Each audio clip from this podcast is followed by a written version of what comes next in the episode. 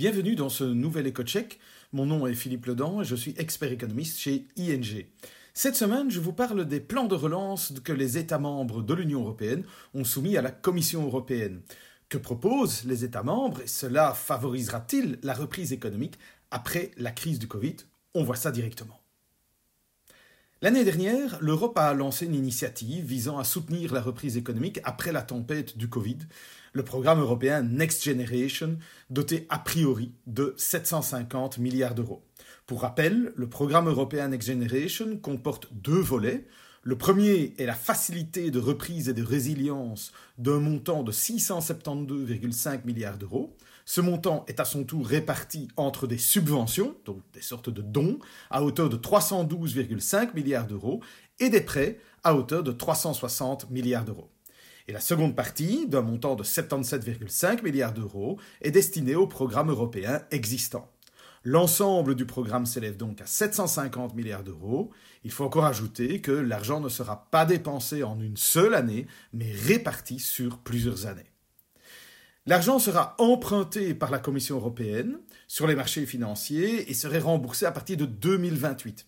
À ce moment-là, il faudra installer de nouvelles taxes européennes pour pouvoir le faire. En juin, la Commission européenne fera une proposition à ce sujet. Ce sera important. Si ces projets vous intéressent, ne manquez pas de suivre nos futurs podcasts et publications. Mais dans ce podcast, je veux parler des propositions que les États membres européens ont récemment soumises pour pouvoir utiliser la facilité de reprise et de résilience. Les États membres ont donc dû décider quelle part des subventions et des prêts ils souhaitent utiliser, dans les limites de leur dotation bien entendu. Cette limite est différente pour chaque État membre.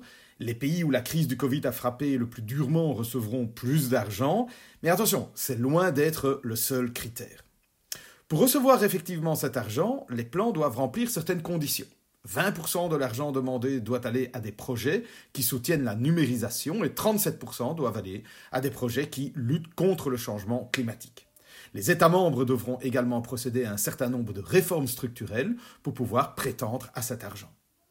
La Commission européenne et le Conseil devront donner leur approbation sur les propositions qui ont été faites. Certains États membres devront également approuver le mécanisme de financement du plan européen lui-même. Toutefois, nous ne prévoyons aucun problème à cet égard et nous pensons qu'une première partie des fonds sera disponible au cours du troisième trimestre de cette année. Mais pour recevoir de l'argent, un État membre doit bien sûr proposer un plan.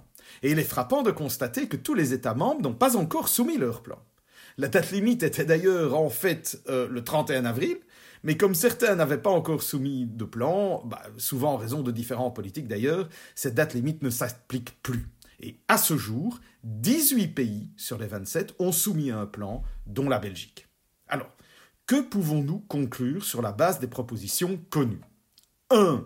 Les pays demandent surtout des subventions. L'Espagne et l'Italie pourraient demander les subventions les plus importantes, soit environ 70 milliards d'euros.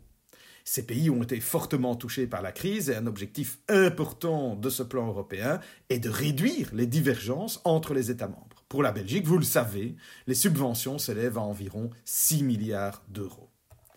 A l'inverse, peu de pays demandent les prêts. Seuls 5 des 18 pays qui ont déjà présenté une demande sollicitent des prêts.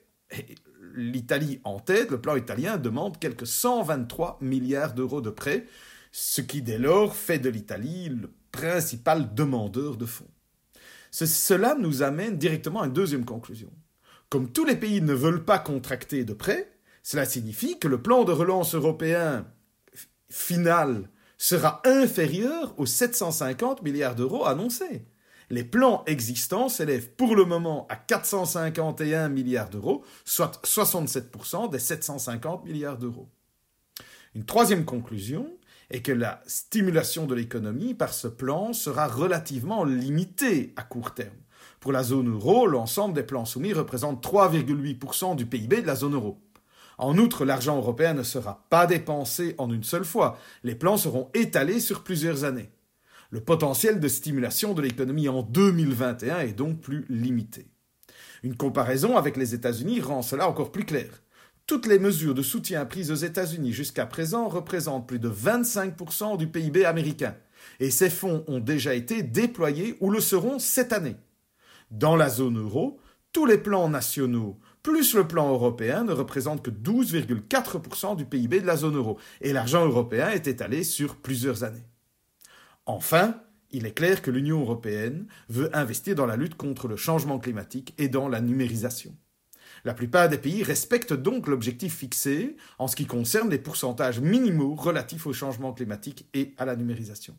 Nous constatons également que certains thèmes suscitent beaucoup d'intérêt parmi les États membres européens. Par exemple, au moins 40 milliards d'euros seront investis dans la rénovation des logements, au moins 45 milliards d'euros dans la mobilité verte, au moins 10 milliards d'euros dans la technologie de l'hydrogène et la 5G. La conclusion générale concernant le plan de relance est donc que ce plan ne donnera pas une impulsion énorme et immédiate à l'économie européenne. Néanmoins, à plus long terme, cela pourrait accroître le potentiel de croissance de l'économie européenne. Et ça, bien sûr, c'est une bonne nouvelle.